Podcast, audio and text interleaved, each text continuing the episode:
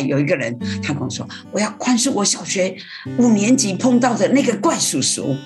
如果宽恕了他，他现在就不会睡在我跟我先生的中间。”哎呀，我好赞叹这些聪明的人。欢迎来到教会青年的思考健身房。嗯。今天特别开心啊！哎，不是，其实每一集都很开心啊。但是我们今天邀请到一位非常特别的来宾哦，因为我们很久很久没有邀作者自己来上这个节目来说他自己的书。对，我们今天邀请到的是凯庆老师，凯庆姐。跟大家打个招呼吧，毛叔好。哎呀，毛叔的粉丝，或是毛叔的伙伴，或是毛叔的好朋友，很高兴可以在这个节目里头跟你谈谈话。哇，凯庆老师其实一听就是广播人，你知道吗？他其实做节目的资历比我久太多了，对，所以上他节目一两次，就是觉得好敬佩他，好厉害啊。没有没有，不能这样说。我是想我自己听我自己的节目，都觉得哎呀，怎么声音这么不好听哈？我们那个年代那个哎广播美音哈。但是总是鼓励自己。现在时代不一样了，也许大家也不会那么注重声音漂不漂亮，而注重我们在谈话过程的情谊。哈，对啊，我们今天终于约到了这个时间，然后要来聊一本凯庆老师自己写的书哈，叫做啊、呃，一定要原谅吗？对，这本书呃是校园书房出版社，也是在今年出的嘛，对不对？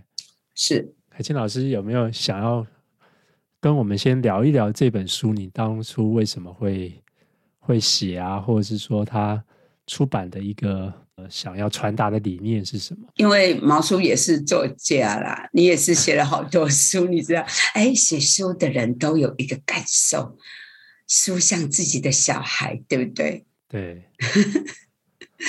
那那那个。有时候书很可能都会比自己的小孩的生命的孕育期更长，嗯嗯，对不对？是啊，更长，然后就慢慢一点一滴的心思意念去呃孕孕育成你手下的啊、呃、文字是，然后一页一页，然后变成一张一张。哎呀，那个，所以我不知道你要我写呃讲这本书的呃前世今生。对，但但是是好有心情，特别这本书的呃主题其实是很沉重跟严肃的。对，诶，但是我又好喜欢呃让人家知道一个生命的内涵。我我我很小的时候看《小王子》跟《小王子》这本书啊，嗯，他说，如果我不认识你之前，反正就是。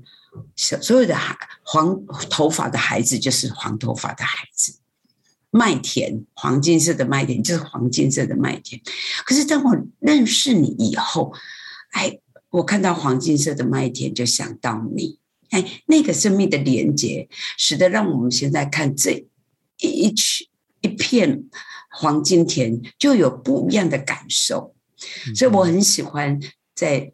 说这本书的时候，我总是希望可以让知道这本书的成型的历程以后，你就会发现这本书放在金石堂校园还是诚品呃汗牛充栋的呃图书馆里面一本这个书，但是你知道它是怎么一回事，怎么成型的？就像我们就是看到一个小孩，就好像更知道他很独特的生命历史。我很小的时候跟。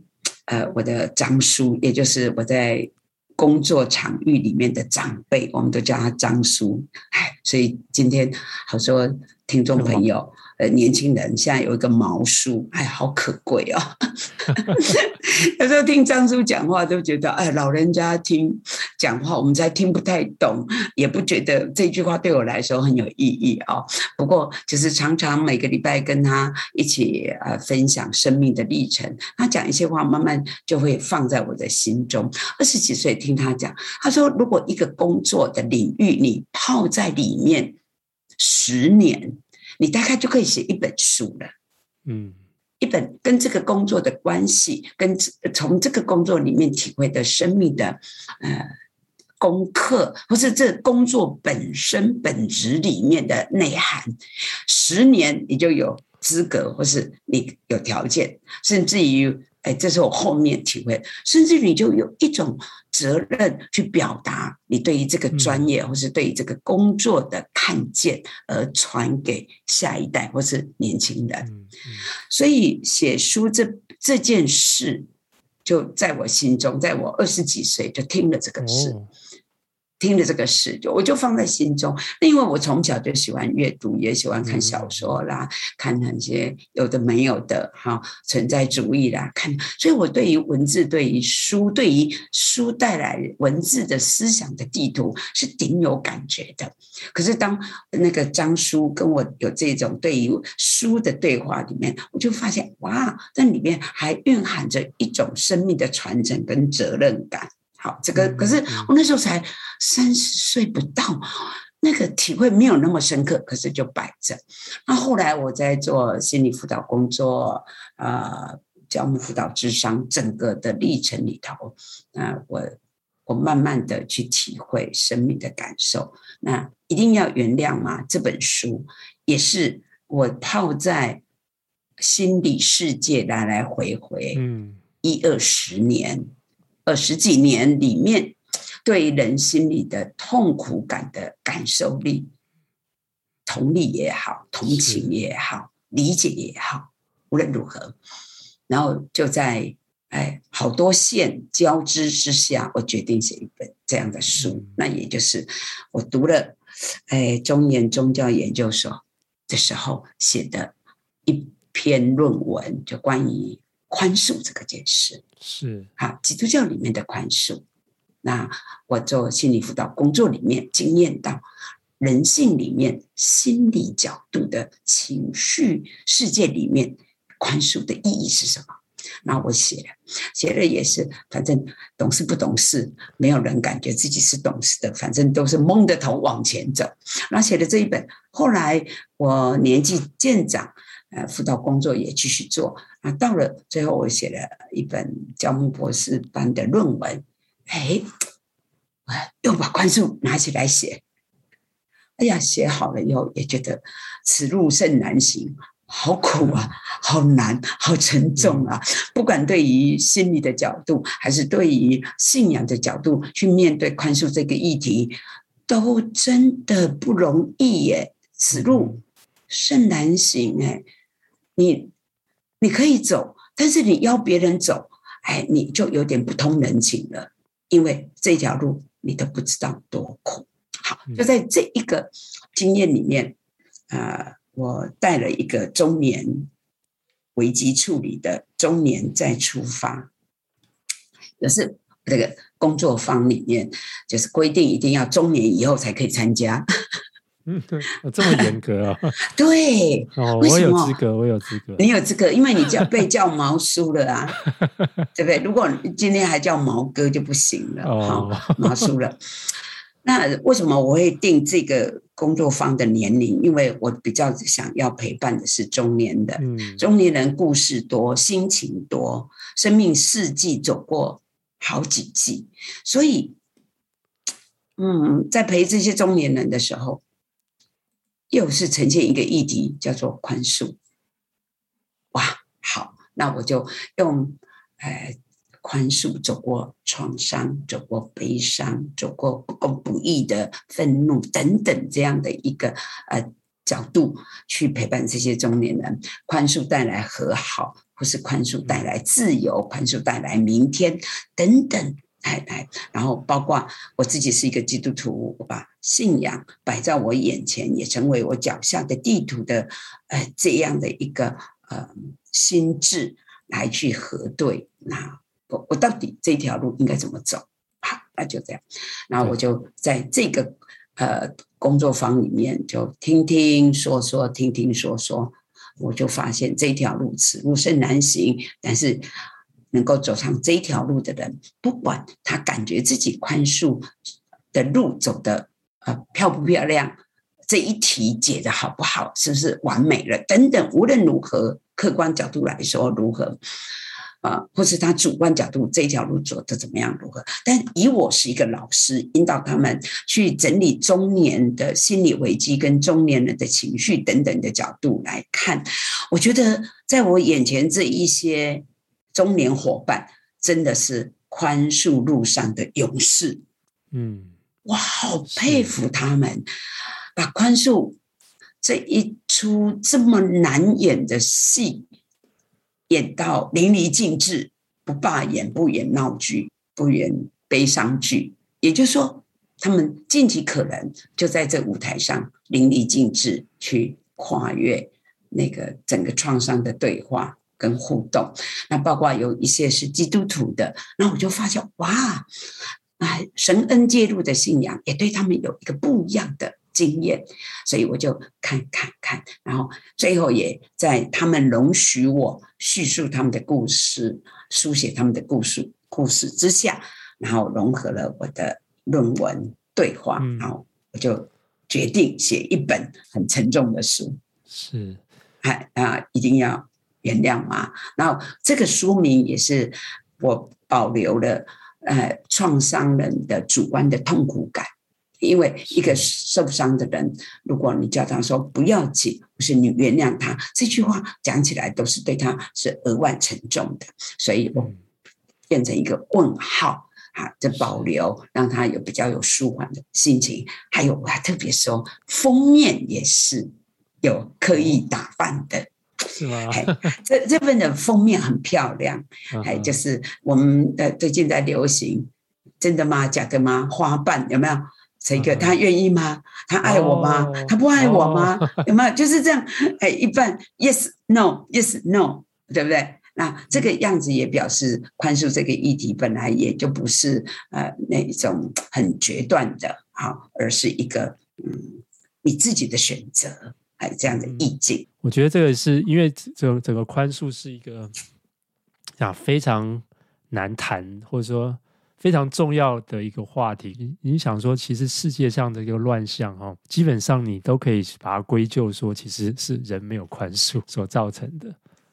像这个九九一一这些事件，哈，啊，不只是那个那个事件爆发，包括后来的事件，都是不断的是在人与人之间的用一种无法宽恕的方式去错待人，或是被错待，我们都一直活在这样子一种 恶性的循环、恶性循环里头。嗯嗯、对，所以。啊，我觉得特别是中年人，有时候我们碰到一些的危机啊，或者我们工作，或者我们感情、婚姻、家庭，就好像是一个时间需要来重整一下然后，好像，哎，好像很多东西没有处理好，没有处理干净，我好像不知道该怎么走下去了。哦，所以我相信，哇，这里里头故事的哇，有些读起来也真的是很沉重哈。然后，但是。我觉得，但是真的很有很有幸哈，或是也很勇敢。当他这个东西处理干净之后，他的人生就是一个很不一样、很轻松的、很有有有迈向一点光明的这种感觉。是是，所以这本书的前身啊，在在呃其他的出版社的手里哈，的叫做中年重生。嗯。对，因为我在书里面也有说哈，这本书其实是呃不是呃不是只呃去年才出的，而是更早的早的早一两年。其实他在其他出版社呃呈现，那叫做中年重生。就像毛淑敏刚刚说的，虽然沉重，虽然冲击，可是走过宽恕这一条路以后，哎，他好像有一个新的生命，哎。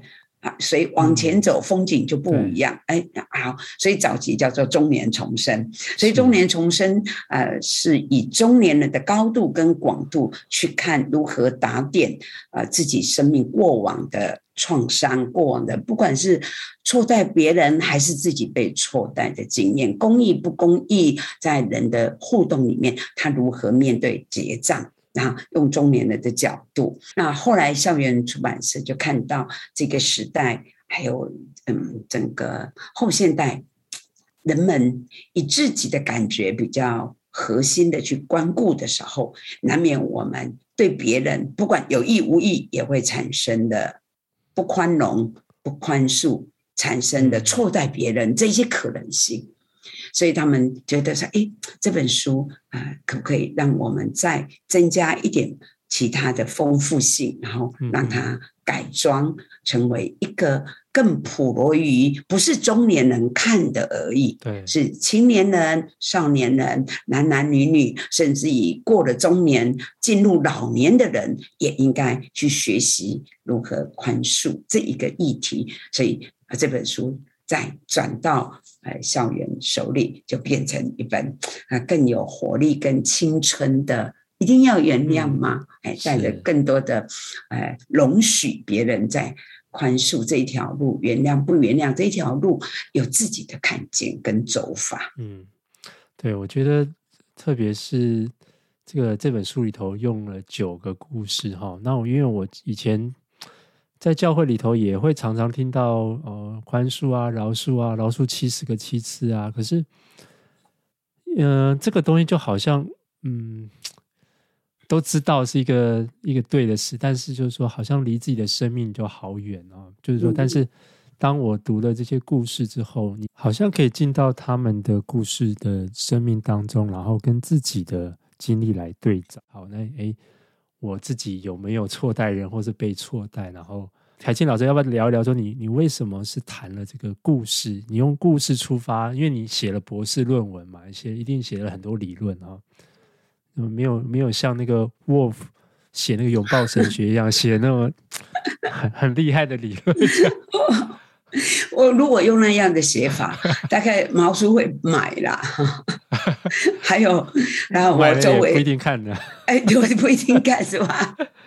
那我我写给谁看呢？啊，那就是说，哎，那个很硬很难的理论，怎么样让我们？可以看见是可行的，但是在我的论文里面，的确有比较严肃面的去研究，还一些啊定义啦，或是研究从神的角度去看啊，这这个这个是什么东西？然后宽恕跟信心、信仰有关系，跟顺服、谦卑有关系。哇，那宽恕是一种。最后是像仆人服侍主人那样说，这是我理当要做的，也没有什么可夸的。哇，呃，这个比较严肃的一点的研究，我就不放在这本书里。那我这本书就用人的故事，他们九个故事去表达出宽恕是你我都要学的，因为只要你是人，我们相信每一个人都。可能经验到被错待的一点经验，好，每一个人都会被伤害，有意无意啊伤害的经验。那这些经验，呃，这个的如何透过宽恕，让我们这个呃经验不会留在我们自己的心里，留在我们的关系，然后恶性循环，代代相传，是是这样。那用故事是最明显的。就是为用故事，是每一个人都很勇敢的告诉你，对，我我得了这个错错单，我得了这一本呃剧本，那我，我怎么样在这个呃受害者的剧本里面结束受害者的情节好？那这个东西，那我觉得用人的故事是更容易看呃回照自己这样，所以我是决定用故事来呈现宽恕的。因为理论它必须是实际东西的一个总结嘛，那我们还是要回到最实际的东西，就是我们每一个人的经验其实都有那个被错待，或是需要宽恕，或是错待人的那那那一段故事。是。是那其实，那我觉得，既然这样的话，我们是不是就要讲一些具体一点的？否则的话，我们就是留在这个理论上。那我不晓得，凯欣老师你。会不会想跟我们聊一些其中的故事，或是甚至你自己的故事？其实你的故事也非常非常精彩。嗯哼，我我我觉得我我从概念讲好不好？哦，好，可以啊。因为我觉得那个宽恕这件事情是很有趣的概念，来，哎，也是故事啦，好不好？来，有一次啊，我带一个走访童年，好，那再谈谈自己的童年呐、啊。啊，谈谈自己的生命故事啊，被父母错待的或在家庭啊，然后哎，我就心生一念，我就突然觉得，哎，我们结束之前，要不要我们在这里每一个人交出一件事？如果你回首你的童年，你觉得你的父母需要你宽恕什么？嗯，结果我这一题出出来，我加了一个小时的课。你知道为什么？你猜？因为讲不完呢，或是没有，或是没有好好想过，然后一讲就讲不完了。对，哎，你好善良哦，你没有讲说，因为没有好好想过，然后一讲就讲歪了。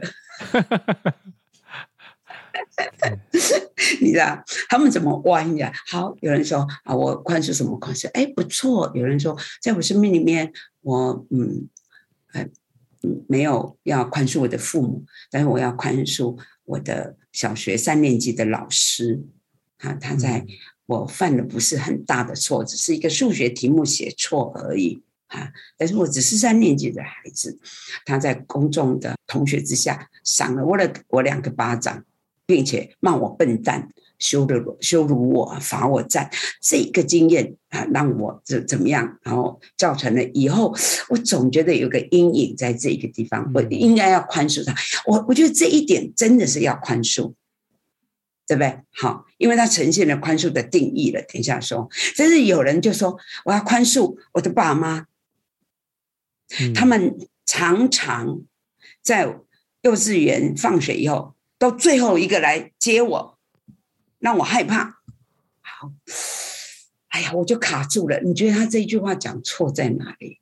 不，就是不不是说讲，哎，对，讲错，还是让我卡住的地方在哪里？你觉得没那么严重吗？还是？可是有些人就真的因为这种感觉，有一种，我像我认识的一个人，他就是可能妈妈几次没有接他，或者忘记接他，他有一种。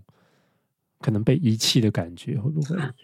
对，对，所以就卡住了。那卡住就是，每次我问，然后我真的屡试不爽哦。嗯、有时候我就是有一种负担，要成把宽恕成为教育的时候，我就忍不住。这二十几个、三十个的孩子，如果他们不懂得宽恕的定义，出去满街都要找仇人，怎么办呢、啊？然后我就 我都会很想来说一下，你要宽恕谁在？test 他们对于宽恕能不能理解？嗯，每一次都卡住我了，所以我都最后我就是开宽恕讲座，我就偶尔礼拜天下午讲完到，哎，下午陪你们喝茶，来咖啡桌一人一杯咖啡，跟你们谈谈宽恕的定义，就是我觉得把宽恕当成教育，好，他们就说，哎，我我那那像我如果我听到这样，我就告诉你。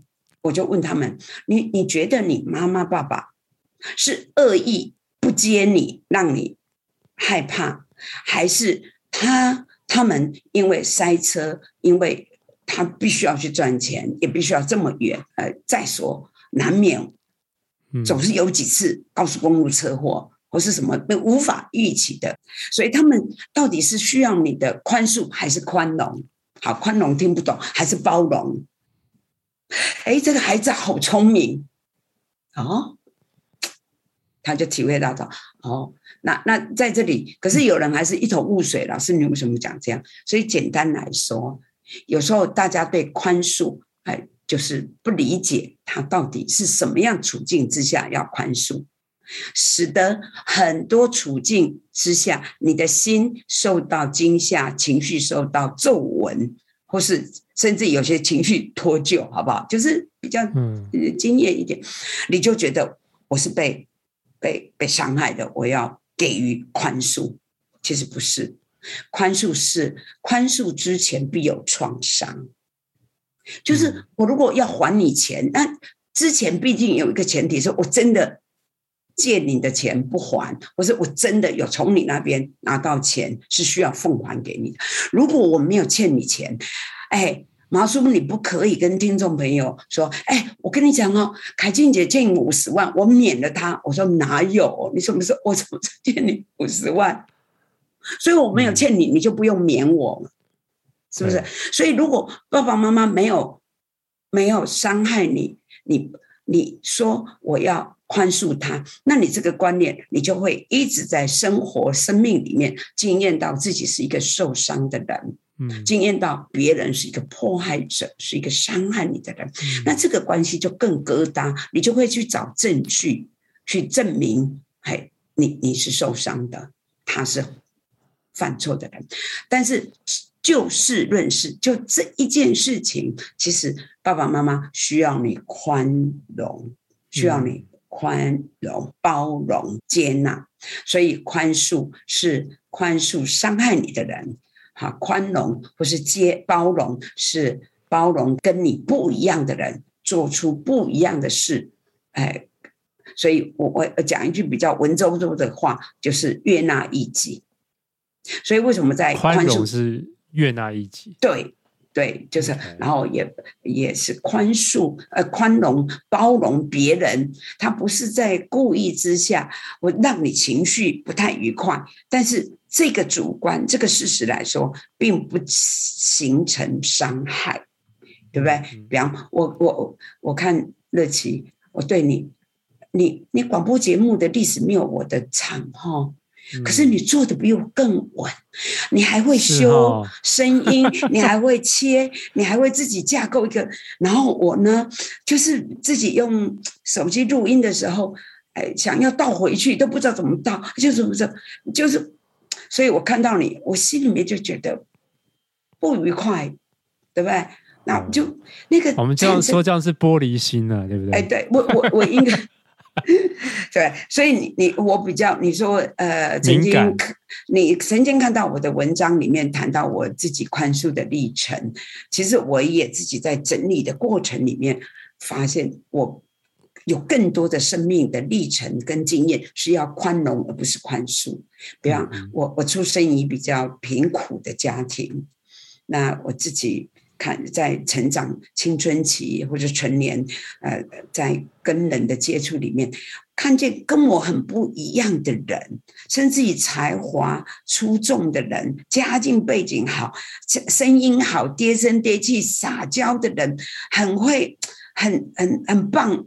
可是对我来说，我都觉得他做错，他怎样怎样，然后一一讲讲讲下去，就觉得他让我不舒服。那他。讲到更不理性，我要宽恕他。每一次在我面前故作做作，显出他的 娇痴，哼，那让我更自卑。让我说，哎，讲到最后都觉得是别人伤害你，踩到你的伤口，不对不对，你你你，嗯，对不对？人家讲话直，呃，音质好，讲国语就是国语，你讲国语有闽南腔，那你怪谁呢？对你，你是要更悦纳别人跟你的差异，所以毛叔，你你想看看，有很多人际关系啊，都是在于宽容，不太懂得宽容、接纳、悦纳一己之下，一直创造到别人跟他的互动里面，就埋下芥蒂跟创伤感。那到最后，你就觉得我要给予宽恕，那事实上，你去把它摆平，其实。可能不是宽恕啊，甚至于到最后，你真正还是要得到对方的宽恕，因为你就是因为自己心里有鬼，还对着人家出拳头。嗯、哎呀，我一一下子我会讲的太过转来转去。呃 啊，你翻译一下，我我帮你解，我试试看哈，就是说你不希望什么都上无限上纲到宽恕这个。没错，这，这条线，那的确有些地方是自己的自卑或是嫉妒，然后这些东西其实是要也是要好好处理，但是或是跟别人的差异之下，你，你的不适应，或是你你的故事。OK，好，所以你想的宽恕是重大事件，对不对？你可不可以举几个觉得怎么样层级要到宽恕了哈？就是。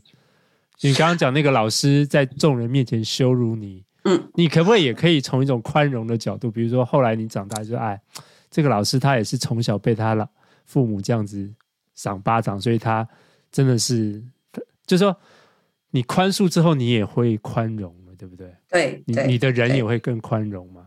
是，你你对你就会更宽容，但是就两个的基本的呃概念是不一样的。嗯嗯、你你你你呃，你可以说你的宽恕的能量里面也有一些宽容，嗯、所以当你比较呃，就是不会一下子就把人列到黑名单，是啊，比较多一些宽容。好，那如果这样的话，我们就想，我们来定义宽恕的定义，因为书里面都有。把这一些，因为我我这书的编排非常谢谢校园，他们真的是非常专业，也非常用心。那他就我我们也共同把它编排一个呃读书会工具箱，我们我也把它编排后面有一个嗯，依我之见，依你之见，嗯、就是让大家可以讨论。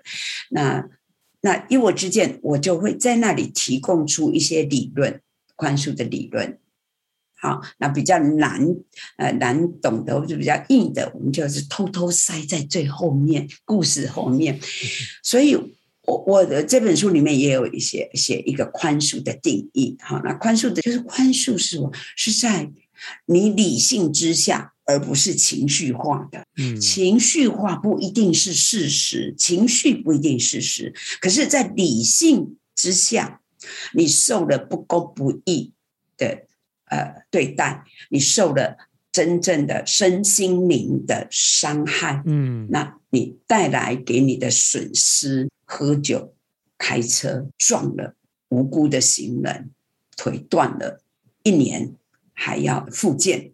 比方丈夫你外遇，然后你背叛妻子，在情感上你是。伤害了妻子的位置，在肉体里你背叛他，嗯，然后不公不义，是不是？然后你失去做丈夫，甚至于慢慢不赚钱回家养家。那还有最后还拿一个莫须有的罪罪名套在妻子身上，然后离婚。这这一种错待，比方这种是在我们中年呃个教室里面常常出现的剧本。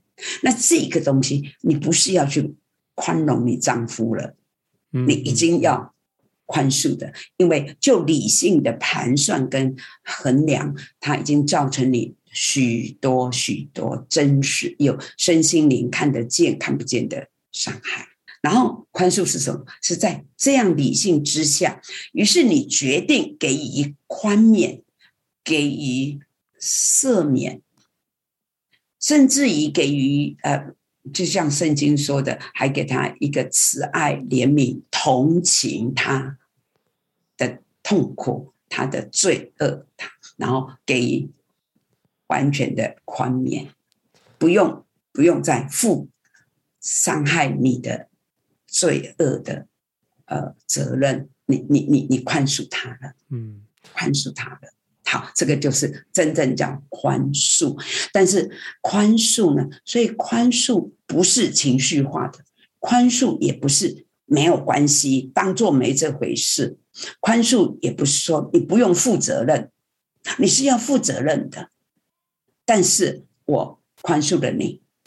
好，好，那我这这个东西听来还是概念化，但是有没有具体的故事呢？有吧？好，我们来这样说好了。呃，同样两个妇女都是被被丈夫错待的，好，那离婚了，那一个叫真正经历宽恕的事，我宽恕了他，好，我宽恕了他，嗯，但是，呃，他有补偿、赡养费，有道歉，但是我我从心里面就宽恕他，免他的债。如同圣经说的那一种，所以在心理学的研究里面，宽恕的样貌就是圣经里的样貌，就是免了你的债，嗯，去吧，拿着你的家当离开吧。但是来，我们来看那一个没有呃，也是同样的这种处境的，可是他没有办法宽恕。他我你虽然赔偿我了，虽然你有给我两栋豪宅了，但是每一次我想到我就生气，你你不可以这样离开我，你不要好。所以在这一在这个故事底下，我们就整理出来了什么叫宽恕。宽恕不是在罪人跪地求饶之下你才宽恕他，是他很可能。这个罪已经成型的，很可能有时候他还是没有赔偿，他还是没有给你道歉，但是你愿意宽恕了。宽恕是你的责，你自己的决定，你的嗯，你的选择。那如果没有宽恕，你看好，就是他求饶，就是他被法官判他要呃两栋豪宅归给你，你还是没有宽恕，那这个仇恨这一件事件。造成的伤害仍然存在，所以宽恕是最好决去了结创伤的一个路。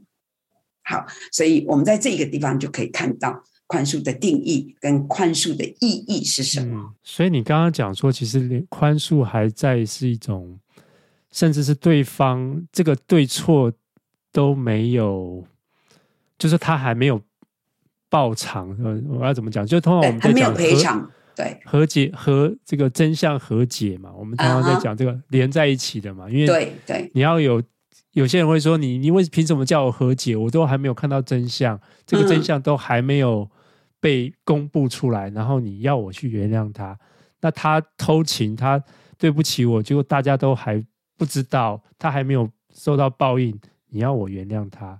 嗯，那这个你你意思说宽恕是包含？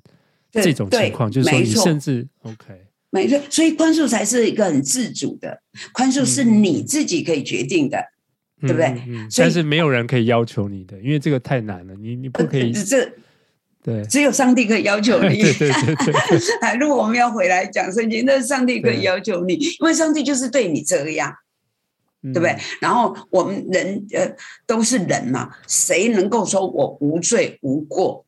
所以，当你呃看到呃那个马太福音十八章那里讲那个欠一千两银子跟两两呃十两银子的，你就会发现哇，原来宽恕是一种教育，是一种深沉的生命的内涵。所以，宽恕讲起来何等。不容易，就在这一个地方。但是至少定义就不一样。所以你要我我在呃心理辅导工作三十年的牧养，整整个经验，有人说老师你不知道他多可恶。如果他上天堂，我愿意下地狱。你看有这么深的痛苦感，这个是别人无法理解的。真正的去宽恕，有时候真的也非得神恩介入不可。也就是有一个信仰的角度，让你可以提升那个很深痛苦感的人，把他提升出来，哎，去体会说这个人是谁？这个人是上帝爱的人。嗯，哎，这个人是。上帝造的人，他犯罪了，他是一个人，耶稣为他死在十字架上，爱他。正如你回想一下，你生命也有很多不完全的地方，也有很多你不想跟人家讲的你的阴暗面。可是上帝知道，但上帝却说：“我爱你，爱你像。”最美好高最高境界的形容就是爱你到愿意为你死，然后耶稣说，你是我美丽的新娘。好，所以此路甚难行。这样讲到这里，你就会发现，要进入学习宽恕是需要很深的陪伴，不仅是告诉他宽恕的理论，然后宽恕带来身心灵的益处之外，还要提升那个整个宽恕路上的。痛苦感的时候，呃，有一个超越的爱跟超越的呃神的眼光来看生命本质的存在感，那你才慢慢才可以跨越过来。嗯，那我我记得有一个问题哈，就是说你讲到这个宽恕，它这么难哈，然后又是这个信仰的，好像你说耶稣是这样命令我们哈，那。帮助我们可以比较容易宽恕，有没有什么？你刚刚讲说陪伴嘛，哦，就是说，就比如说一个人他陷在这种一种无法宽恕的情绪里头，那我们有什么方法去？我们没有办法叫他宽恕嘛，对不对？因为你就是讲说，我们也是罪人，我们其实甚甚至这样讲的时候，其实是更让人家伤心，因为 我们没有理解他的痛，哈。那你通常可以怎么怎么去陪伴这些身身处在这种伤痛或是被错待的这种情感，嗯，或创伤里头的人？我我觉得首先对以我是陪伴者或是呃教育者的角度来说的话，我第一个大概就是要向他要时间，嗯，要时间我才可以呃以呃陪他去看。宽恕到底是什么？嗯，人的创伤、受害到底是从何而来？啊，那个处境又是什么？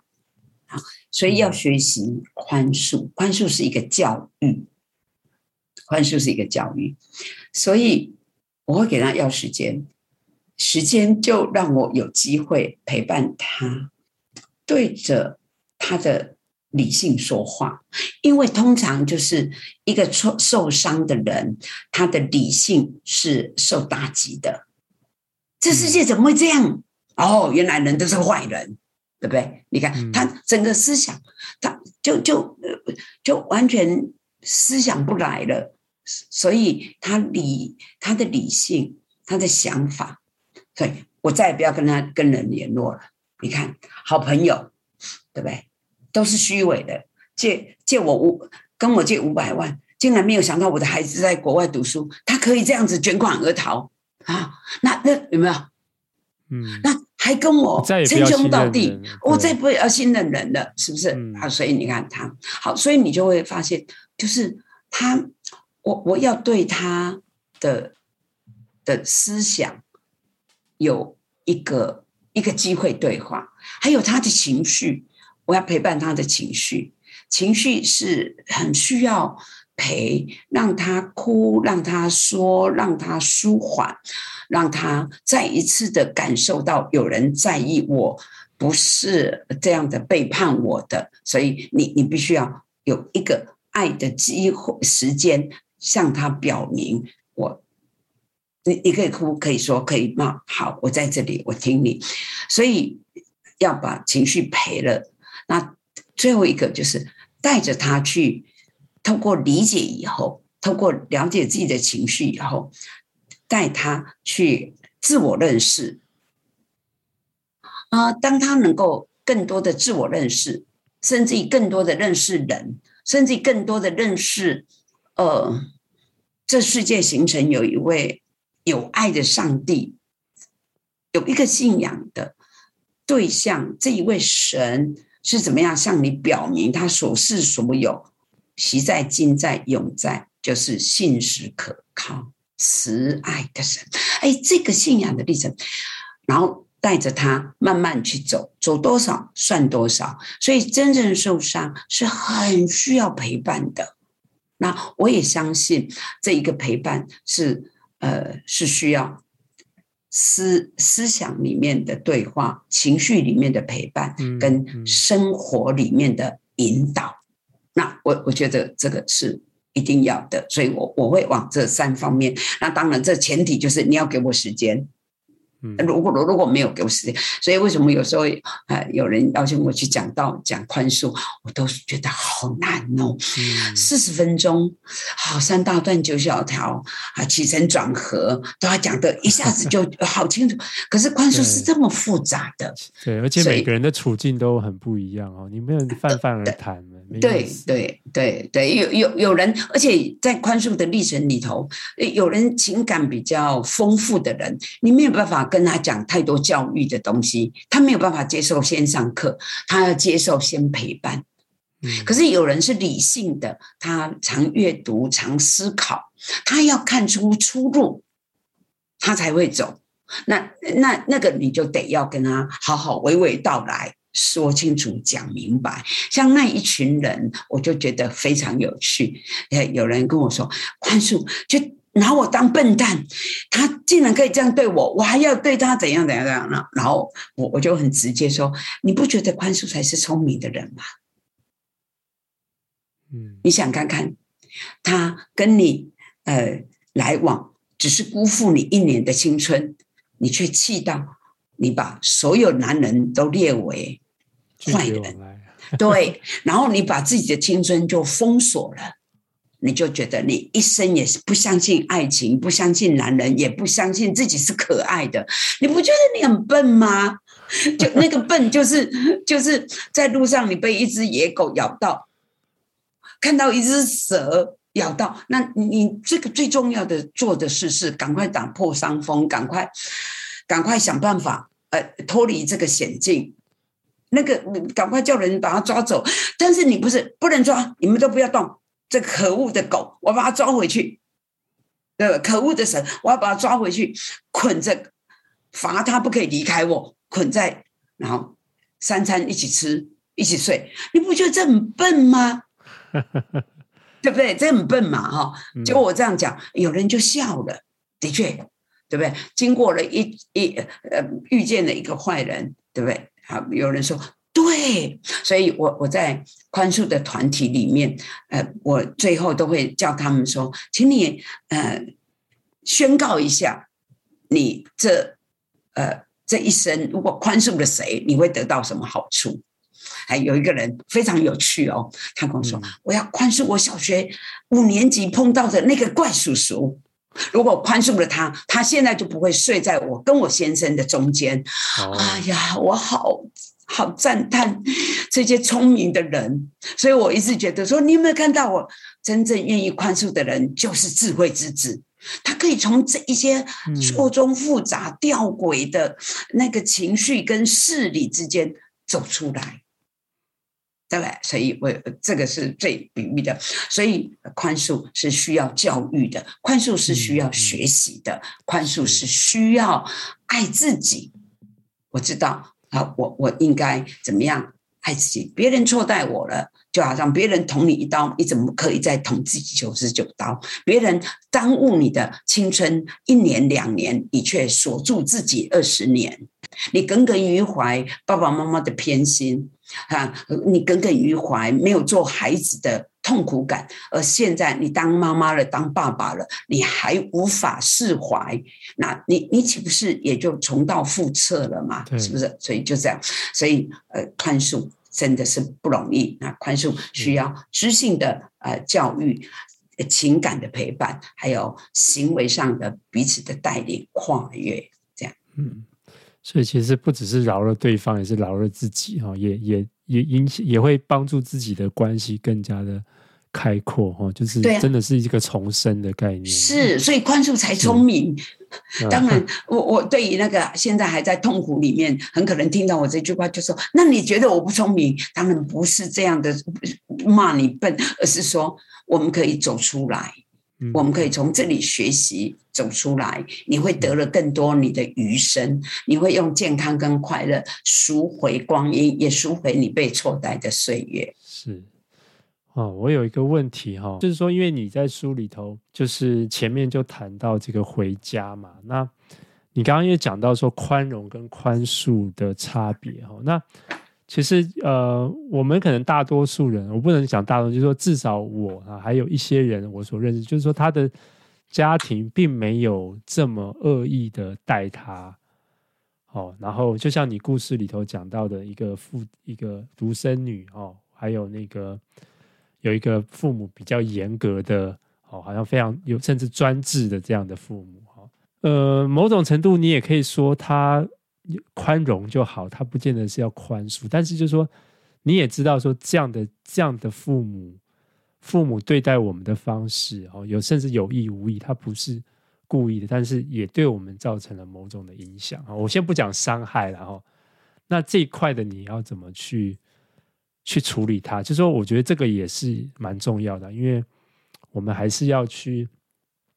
不管他的那个伤有多大，或者是他只是一个小小的影响，那我觉得我们好像还是可以去整理他一下。嗯，这是我自己的成长背景这样子。你看那个路加福音十七章一节到十节，那里讲什么？讲那个呃。那一段经文，如果不是基督徒的朋友，大概也很难看懂。就是基督徒朋友看也不太能够一下子看得懂。其实我觉得那一段经文是在两面讲，一面是讲你不要成为得罪人的人，不要让人因为你的缘故绊倒。好，但是如果然后第二个是你要成为有人绊倒你，你就原谅他的人。所以有时候宽容，哎，你你你在讲那个亲子关系，我就想到说。父母亲，为什么我们有家庭教育，有父母成长？就是说，请你不要常常需要你孩子的宽容，你赶快自己成长。如果你没有来得及好好成长，那个人家宽容到一个程度，你已经跨越到必须要被别人宽恕了。嗯，好。举例来说，一个孩子如果被呃父母没呃比较冷漠的对待，或是父母因为个性的缘故，他比较偏待呃某一个兄弟姐妹，但是也没有呃不不对你不好，那你很可能要宽容父母，他是一个人性，对不对？但是如果父母在这一个过程里面，他没有。适可而止，也是道子怡这样，到最后还对着这个孩子说：“我真希望你不是我生的。”好，你你你那个可语言就是就是你自己的软弱，你自己是被父母错待的。那你也难免哈，有一些孩子，比方像我们，你也有几个孩子，你就会知道说，有的孩子可能跟你也比较投缘，对，比较对谈。好，但是你如果你没有自我察觉，而适可而止，要赶快成长，你很可能渐渐渐渐，你也会去找证据，看到跟你很不一样的孩子，然后你你慢慢的你的软弱就加强了，到最后你就会对他呈现出你真的需要被宽恕了。嗯，就偏待了，偏心了，造成伤害了。对，就是里面是有一点点自己的人性的软弱，跟一般人性必然的。但是你要留意，就到这里，你就要自我察觉。对，我自己不会做女儿的母亲，对，我自己，因为我比较疼儿子，我讲，那你就四个儿子。但是最最后，啊来。把财产全部都给他，还是说羞辱他？那那个就过了，那你就需要被别人宽恕，这是另外一题。那另外一题，在回家那一篇我，我我要呈现的，其实也是呈现亲子关系里面，其实除非父母真的非常偏颇，跟精神有疾病，那那个没有查出来的，许多父母是其实是需要被宽容。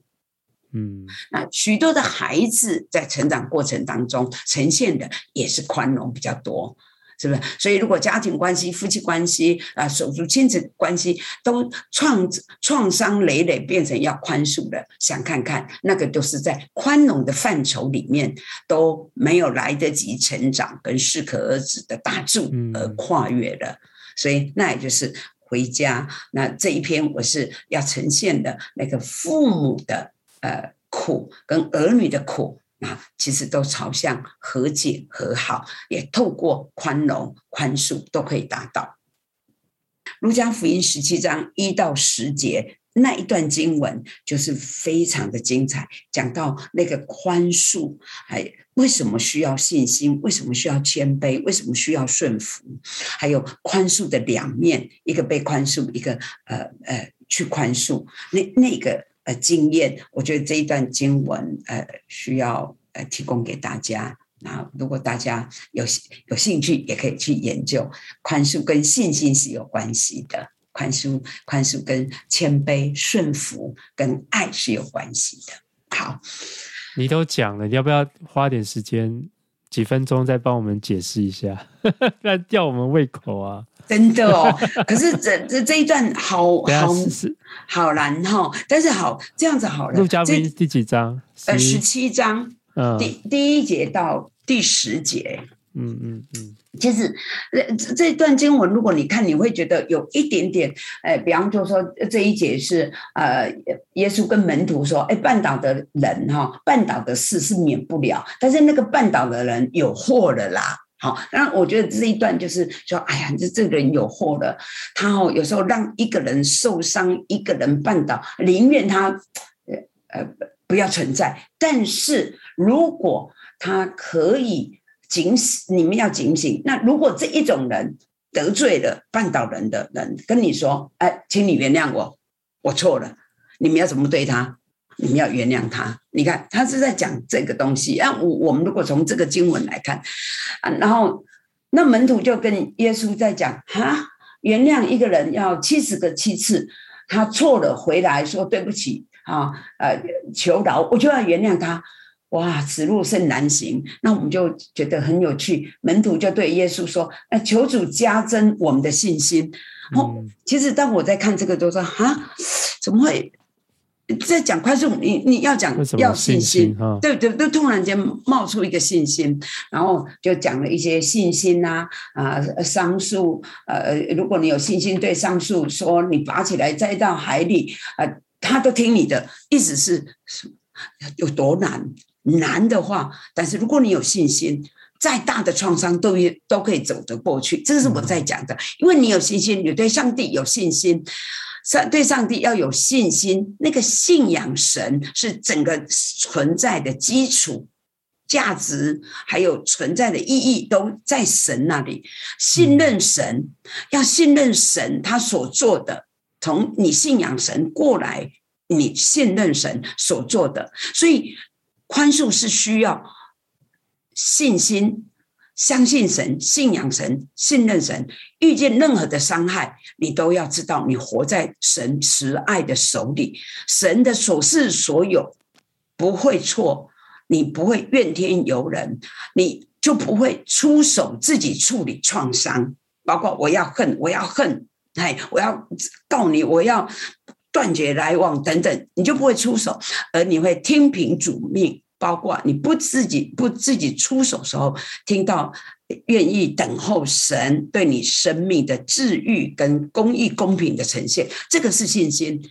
那第二，为什么还要谦卑顺服呢？我觉得很有趣。那主又说，你们如果有信心，怎么样怎么样？然后。第七节就说：你们谁有仆人耕地或是放羊从田里回来啊啊，对他说：你快来坐下吃饭呢？岂不是对仆人说：你去煮饭吗？哎呀，圣经常常都我我看到这里，我就想到我小时候啊，不对，二十几岁听张叔讲话，都觉得说张叔你在讲什么？我听不懂，怎么突然间主你又说一个仆人跟主人的关系呀、啊？好，这怎么又说主人？呃，仆人工作回来还要煮饭给主人吃，煮吃了以后还说：“哎，主人，哎，你不用谢我，这是我理当该做的。”最后一句话说：“我做的本是我们应份做的。”我说：“这是我的份，这是我应该做的。”这是什么意思啊？你看，在这一个地方，就是呃，所以我就说，宽恕到最高境界，呃，嗯。脱离了心理的研究以后，我们需要神恩介入。其实有一个研，有一个政治家，呃，我在。研究宽恕的文献里面，他也是谈到政治里面啊，比方种族屠杀等等这一些，嗯，他把宽恕放进去谈的时候，像沃夫也拥抱神学就是格局比较大的，他就讲讲到这一种呃政治的国与国之间的屠杀里面要怎么样去经验宽恕。哎，那一个研究者他讲了一句话，我拍案叫绝，他说。宽恕是不可理喻的，而且是无法做到的。除了在拿撒勒人耶稣身上，你可以找到一点点眉目。哎呀，好，那好，就讲到这里，好，免得我要继续像讲道一样。不过你看，那你讲到谦卑跟顺服，所以神恩介入，神的命令对我们来说好难，我们需要有信心。可是我们也谦卑，谦卑是什么？谦卑是看到。我们也欠人的，就把马太福音十八章二十一节到二十二节那个一千两银子跟十两银子的仆人对照进来，你就会发现，你谦卑是看到自己也是罪人，你我皆凡人，皆罪人，谁都会让人受苦的。那我们很期待被宽恕，那得罪我们的人也期待我们的宽恕。那我们宽恕他的立足点在什么？在系统神学里面的人论，也就是 人是上帝造的。好，所以你必须要谦卑，必须要顺服神的律律典章。就像这个仆人顺服他的位分，顺服他的使命，他就是在外面劈柴、呃挑水以后回来，不是翘二郎腿。是煮饭给主人吃，吃饱了也不必主人谢谢他，因为这是我仆人应尽的份。好，所以这个就是讲到呃这一个呃顺服。好，所以顺服有时候某个角度来说，就是你完全还没有看到恶人受报，你完全还没有收到别人恶人的道歉，你完全还没有看到自己受伤的处境有改善之下，你仍然愿意顺服，因为宽恕带来的定律，然后你可以顺服。就像这里，所以宽恕为什么沉重？因为宽恕很伟长，对不对？耶稣本来就是很伟长的。你看，他他被钉死、被羞辱、被毒打，可是他却说：“上帝，你原谅他们呐、他们不知道做什么。”哈，你不要，你不要在意，你宽恕他们。你看，耶稣还对那一些人，呃，用他的永恒之心之音说了一句：“我爱你们。”我为你们舍，哎，对不对？上帝是这么不可思议的神，嗯，宽恕本来就是这么不可思议哈。对好，我讲到这里，我我稍微回应一下哈，就是对啊，刚开始凯庆老师讲到这些陪伴啊、情感理性的对话啦，就这个过程时间哦，我就听起来，哎，对这个。这一方面很提醒我，可是我觉得你后面讲这个哦，又很严厉哈，就是嗯，这就是信心哈，就是其实这是我们的顺服，我就觉得说哇，因为这是就是讲不可理喻的，因为就像这个信仰本身就是不可理喻的，对，所以毛毛叔你害我啊？为什么你害我？因为一个小时要让我温柔这么少。严肃这么多，但是我我就我们在团体里面，其实温柔很多，但是最后等他的心开了，等他的呃理性多角度看见生命的吊诡，哈，那他的行为就会好一些。所以事实上，我我在带工作坊的时候，不管是走访童年还是中年，我都不太在第一堂课就讲宽恕，嗯，还我都会慢慢慢慢。跟我们第一集就谈宽恕，那你害我的啊！你害我的，因为你只有给我，你宽容我，你不用宽恕我。哎，对，没错，这个我就你你你不，我不需要宽恕你，因为这个就是我要悦纳一己，而且这我只能包容你说你都不知道这一题多难。我这样讲下去哦，如果走在街上被丢番茄，就就，但是不一定是你害的。嗯，对不对？因为这是你你你在很短的时间想要迷你型的看见宽恕这个议题。呀，我觉得不管是不是自己有这么大的创伤哈，但是我觉得其实这本书也没有说就是每个人都是啊，可能前面几个都没有那么大的创伤，但是我觉得我们都是可以停下来整理一下哈，真的想一想啊，假如我们真的有一个人是我们需要宽恕的，哦，或许真的就是。宽恕了他，真的让我们自己轻省了好多。是是，所以我这本书做一下非广告哈，真的为校园、嗯、校园很用心的编了这本书。然后这本书里面有宽容、宽恕，还有一些理论，还有让你也实际可以做得到的一些事情。所以我呃，我无意把恶放在你的肩膀上，但是都是毛猪害我的，很快就讲出比较沉重、比较严厉、严格的对生命的要求。嗯、但是我觉得苦是你受的，我们知道，所以我们愿意。陪你，然后呃，让你说说，也期待受苦的人有可以听听的时间。那也许路走起来就不会那么辛苦。大家陪你，嗯嗯嗯，其实总基本上还是为了我们好嘛。就是说，受苦的还是自己。如果我们没办法宽恕的话，所以。好话总是不容易听的，嗯，但但是不会勉强你，就是要陪你去了解你，去走这这一条不容易的路。嗯，对，我觉得不管是宽容宽恕，真的都很需要这个教育哈。那也希望凯沁老师这个教育能够真的是更多的帮助到我们，能够这个社会就会多更多的和谐。嗯，好好，谢谢谢谢凯沁老师今天。这么宽容的就来上我们的节目，没有也也谢谢呃毛叔的邀请，也期待毛叔的听众朋友都能够呃宽容我今天没有办法一下子把这样严肃的议题讲得很清楚。但是就实体来说，我我都是给得到很多的时间跟机会陪伴受苦的人走过痛苦。嗯，不过我我也帮这个再打个广告，因为凯庆老师这个凯庆这一班哦，我自己没有上过哦，但如果你真的需要更深层的这种陪伴哈，我觉得看完书你也可以去。去报名看看哈，OK，这样可以吗？可以可以，谢谢。对对，我觉得主主要是真的是可以帮助到我们，我给自己的一个很棒的礼物哈。